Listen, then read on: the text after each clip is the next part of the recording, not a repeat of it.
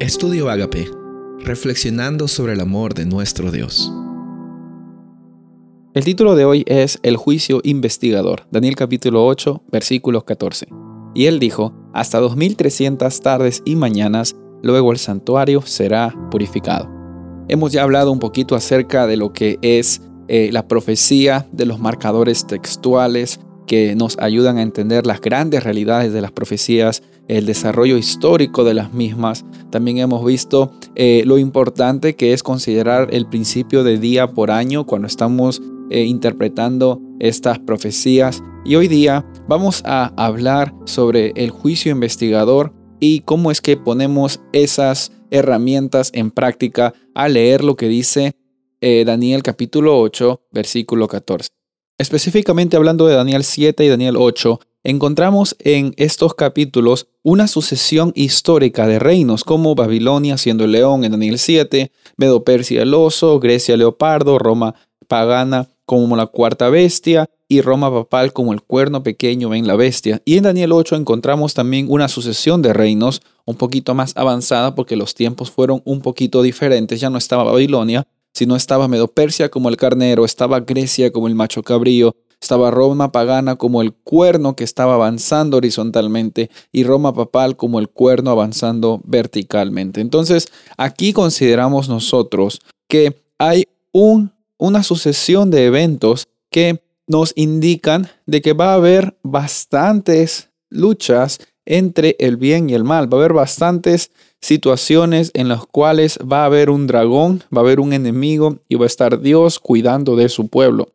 Y en este proceso de Dios cuidar a su pueblo, el propósito también más grande de este gran conflicto es mostrar realmente ante la humanidad y ante el universo cuál es el carácter de Dios. ¿Cuál es el carácter de nuestro Dios? Porque en el ataque que Satanás siempre tiene contra Dios es mostrar de que Dios es un Dios injusto.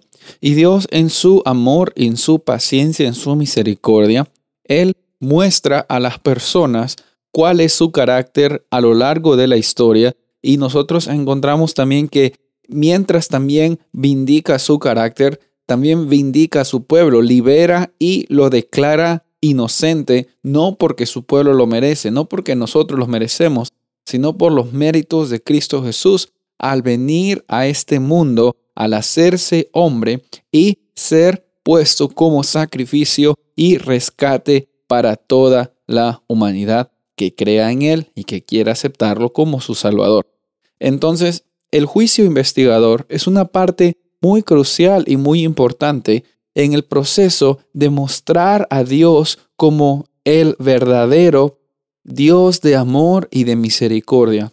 Porque en el juicio investigador hay un registro en el cual la humanidad, si bien es cierto, por propios méritos no puede lograr la salvación, en ese juicio investigador, el sumo sacerdote, que es Cristo Jesús, está intercediendo por las personas que han aceptado ese regalo tan maravilloso que es la salvación y la transformación y la renovación que recibimos en Cristo Jesús.